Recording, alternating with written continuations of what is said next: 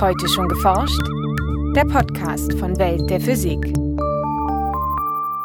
Herzlich willkommen zur 123. Folge. Es begrüßen Sie Maike Pollmann und Jens Kube. Heute werden in Stockholm die diesjährigen Nobelpreise vergeben, unter anderem an David Wineland und Serge Haroche für ihre bahnbrechenden Experimente an einzelnen Quantenteilchen. Die Entwickler der Quantenmechanik haben es wirklich nie für möglich gehalten, dass man solche Experimente einmal im Labor mit einzelnen Quantensystemen machen könnte. Und die Techniken, die mit diesem Nobelpreis ausgezeichnet worden sind, erlauben das nun mit einzelnen Quantensystemen. Und das macht den großen Reiz dieses Feldes aus sagt Christian Ospelkaus vom Institut für Quantenoptik an der Universität Hannover und von der Physikalisch-Technischen Bundesanstalt in Braunschweig. In dieser Folge erklärt der Physiker, wie die beiden Nobelpreisträger die Quantenteilchen unter Kontrolle brachten und was ihre Ansätze alles möglich machten. Anschließend haben wir noch Veranstaltungstipps für München, Hamburg und Mainz. Hören Sie nun das Feature von Maike Pollmann. Die Interferenzmuster im Doppelspaltversuch zeigen auf eindrucksvolle Weise, dass Elektronen, Atome und sogar Moleküle neben ihren bekannten Teilchen auch Welleneigenschaften besitzen. Tatsächlich lässt sich das Verhalten von Quantenteilchen mit Hilfe von sogenannten Wellenfunktionen mathematisch beschreiben und vorhersagen. Von der Aufenthaltswahrscheinlichkeit eines Elektrons bis hin zu sonderbaren Phänomenen wie der quantenmechanischen Verschränkung. Um diese, wie Einstein es nannte, spukhafte Fernwirkung oder Interferenzeffekte beobachten zu können, müssen die Quantenteilchen allerdings ungestört sein. Wenn man die Teilchen als Wellen betrachtet, ist dies der Fall, wenn die Wellenberge und Täler relativ zueinander einen festen Abstand aufweisen. Analog zu Lichtwellen wird das als Kohärenz bezeichnet. Da die Quantenteilchen aber mit ihrer Umwelt in Wechselwirkung treten, die voller Störfaktoren ist, geraten die Phasenbeziehungen, also die relativen Abstände der Wellenberge, leicht aus dem Takt. Es kommt zu Dekohärenz und die Quantenphänomene weichen der klassischen Physik. Das bedeutet, dass man extrem vorsichtig zu Werke gehen muss. Man muss Quantensysteme finden, die man sehr gut von der Umgebung isolieren kann und wo man den Einfluss der Umgebung gegenüber dem Quantensystem minimieren kann. Gleichzeitig muss man natürlich als Experimentator auch mit dem Quantensystem reden können. Man muss es beeinflussen können, man muss es messen können, sonst kann man nichts über das Quantensystem lernen. In gewissem Sinne ist das eine Krux, die man als Experimentator lösen muss. Man muss die geeigneten Knöpfe finden, um an einem solchen Quantensystem zu stellen. Sagt Christian Ospelkaus vom Institut für Quantenoptik an der Universität Hannover und von der Physikalisch-Technischen Bundesanstalt in Braunschweig. Je nach Quantensystem, ob Atome, Lichtquanten oder andere Teilchen, haben Physiker dafür unterschiedliche Ansätze entwickelt. Der diesjährige Nobelpreisträger David Wineland und seine Kollegen spezialisierten sich in ihrem Labor in Boulder zum Beispiel auf elektrisch geladene Atome oder Ionen. Das Team, zu dem übrigens auch Christian Ospelkaus von 2007 bis 2010 gehörte, fing diese Quantenteilchen für ihre Experimente in sogenannten elektromagnetischen Fallen ein. Im Falle von einzelnen gespeicherten Ionen kann man sich das so vorstellen, dass man eine Stahlkammer baut, die man sehr gründlich auspumpt, sodass der Druck im Inneren 15 Größenordnungen unter dem Umgebungsdruck liegt. In solchen Situationen kommt alle paar Sekunden mal ein Atom vorbei. Und dann baut man in diese Apparatur eine Kombination von Metallelektroden hinein, an die man Spannungen anlegt. Und diese Spannungen können an bestimmten Orten im luftleeren Raum ein Potentialminimum erzeugen, an dem man ein einzelnes Teilchen lokalisieren kann. In diesen Potentialmulden lassen sich die Teilchen für Stunden, Tage oder sogar Monate einfangen. Allerdings liegen die Atome darin nicht ruhig, sondern schwingen selbst nahe dem absoluten Temperaturnullpunkt hin und her. Dabei verhält sich auch ihre Bewegung gemäß den Regeln der Quantenmechanik. Die eingesperrten Ionen können an ihrem Platz also nicht beliebig hin und her schaukeln, sondern nur mit ganz bestimmten Auslenkungen. Um die Teilchen abzubremsen und so in einen Zustand möglichst niedriger Energie zu versetzen, bestrahlten die Forscher um Wineland sie mit Laserlicht. Der Effekt basiert darauf, dass solch ein Atom, wenn es einem Laserstrahl entgegenläuft, Photonen aus dem Licht aufnehmen kann. Wenn es solch ein Photon aufnimmt, dann muss der Impuls des Lichtes ja irgendwo hingehen. Der Impuls wird auf das Atom übertragen, und zwar in die entgegengesetzte Richtung. Es wird abgebremst. Und nun muss das Atom ja wieder zerfallen. Es ist im angeregten Zustand. Der Punkt ist, dass es jetzt diese Photonen, die es dabei wieder los wird, in alle Raumrichtungen abgibt. und nur zu einem ganz kleinen Teil in die Richtung, in die ich es abgebremst habe. Das heißt, es verliert Energie in Richtung des Laserstrahls, dem es entgegenläuft. David Wineland und seine Kollegen haben diese Technik seit Mitte der 1970er Jahre perfektioniert und erlangten damit eine bisher unvorstellbare Kontrolle über einzelne Ionen. So konnten die Forscher mit Hilfe von maßgeschneiderten Laserpulsen die internen Quantenzustände der Atome gezielt beeinflussen und zum Beispiel einzelne Quantensprünge, also Übergänge zwischen verschiedenen Energieniveaus im Atom, nachweisen. Vor allem aber gelang es ihnen, die inneren Zustände und die Bewegungszustände gleichzeitig zu manipulieren. Über diese Kopplung war es ihnen auch möglich, nachzuschauen oder auszulesen, in welchem Bewegungszustand sich das Atom gerade befindet. So waren sie schließlich erstmals in der Lage, die Ionen in den quantenmechanischen Grundzustand der Bewegung zu versetzen. Selbst mit der besten Technik ließe sich die Bewegungsenergie nun nicht weiter reduzieren. Und der quantenmechanische Grundzustand der Bewegung ist letztendlich der Startpunkt für alle möglichen interessanten Zustände, die man dann daraus herstellen kann. Das ist sozusagen die zweite Hälfte der 90er Jahre, wo die unterschiedlichsten ähm, Schwingungsmoden der Bewegung hergestellt worden sind. Und in ungefähr der gleichen Zeit gab es ein wachsendes Interesse an sogenannten Quantencomputern. Und das sind letztendlich sehr gut kontrollierte und wechselwirkende Quantensysteme, wie zum Beispiel Ionen in einer Falle. Die eingesperrten Ionen könnten in solchen Rechnern als Quantenbits dienen und Informationen bestimmter Art viel effizienter verarbeiten als die klassischen Gegenstücke.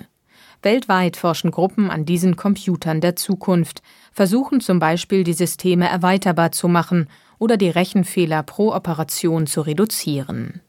Die gezielt kontrollierbaren Ionen ermöglichten aber auch den Bau von noch präziseren Atomuhren. Während die heute zur Zeitmessung eingesetzten Cäsiumuhren mit Frequenzen im Mikrowellenbereich arbeiten, nutzen die neuen Modelle Frequenzen im sichtbaren Spektralbereich. Das macht sie mehr als hundertfach genauer, sodass sie künftig die Basis für einen neuen Zeitstandard bilden könnten. Eine von Wineland und seinem Team entwickelte optische Uhr ginge in rund 14 Milliarden Jahren, das entspricht etwa der seit dem Urknall vergangenen Zeit, nur rund fünf Sekunden falsch. Mit dieser Genauigkeit lassen sich unter anderem von Einsteins Relativitätstheorie vorhergesagte Effekte überprüfen. Doch auch an den Grundlagen wird weiter gefeilt. Zum einen versuchen wir natürlich mit der Kontrolle der Teilchen immer besser zu werden. Die Laser, die wir benutzen, um mit den Teilchen zu reden, müssen immer stabiler werden, immer genauer, immer rauschärmer und immer präziser in ihrer Zeitansteuerung. Zum anderen versuchen wir natürlich auch immer über unseren Tellerrand herauszuschauen und neue Techniken zu entwickeln, wie wir mit den Atomen reden können. Zum Beispiel habe ich während meiner Zeit in Boulder eine Technik entwickelt, wo wir solche Quantenlogikgatter mit Mikrowellen machen können, anstatt mit Laserfeldern. Ob das nun der Wahrheit letzter Schluss ist, muss ich erst noch herausstellen, aber wir versuchen auch immer wieder neue Techniken zu entwickeln, um diese Quantensysteme zu kontrollieren und vielleicht auf die Art und Weise besser zu werden.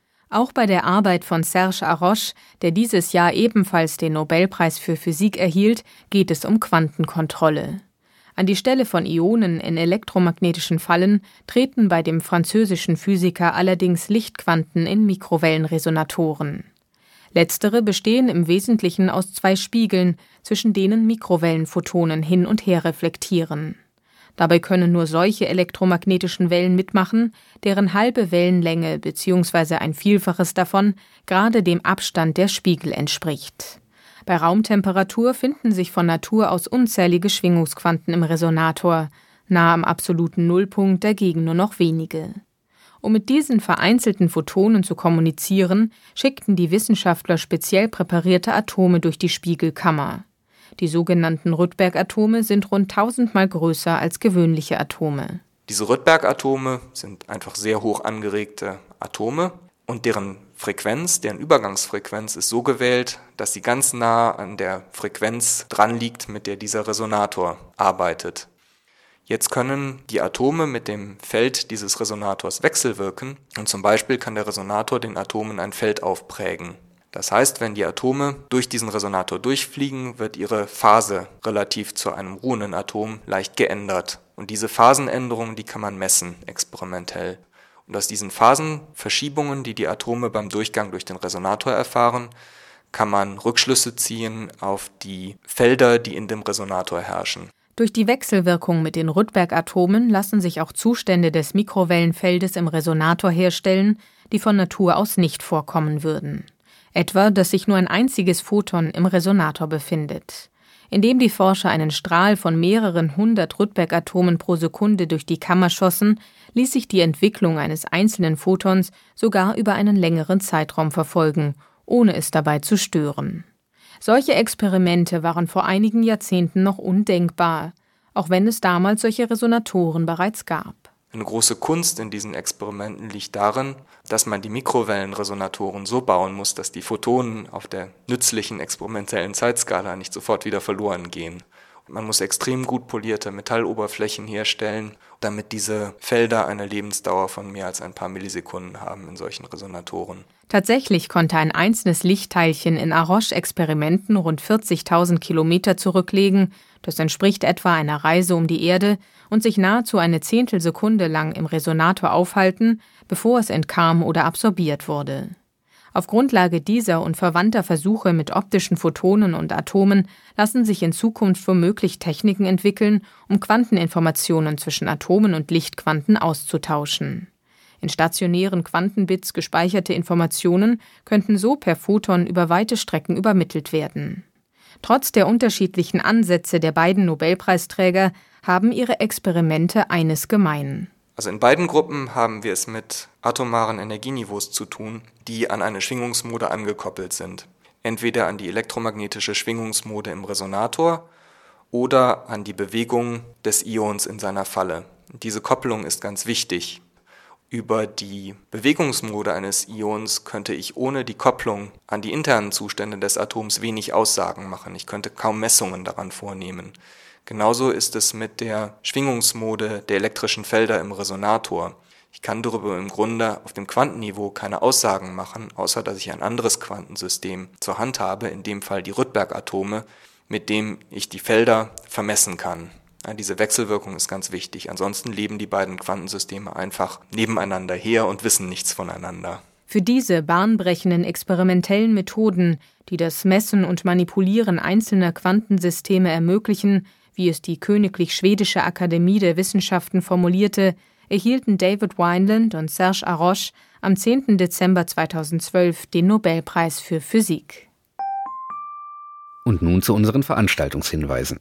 In München hält Professorin Katharina Krischer von der TU den Vortrag Künstliche Photosynthese von der Solarzelle zum Siliziumblatt. Darin geht es um die Entwicklung photoelektrischer Zellen, die nach dem Vorbild der natürlichen Photosynthese Solarenergie in Brennstoffe wie etwa Wasserstoff, Methan oder Methanol umwandeln.